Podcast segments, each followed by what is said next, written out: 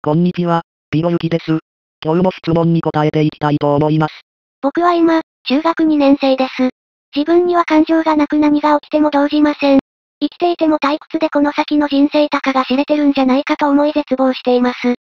人生に希望を見出すためにはどうしたらいいでしょうか教えてください。えっとですね。まず感情がないのにどうして絶望しているんでしょうか。絶望って感情があるのに感情がないと言っているのは矛盾していると思います。おそらくですけど、年齢的にもそうだと思うんですけど質問者さんは中二病という病にかかっているんだと思います。なので、時間が経って成長すれば解決すると思います。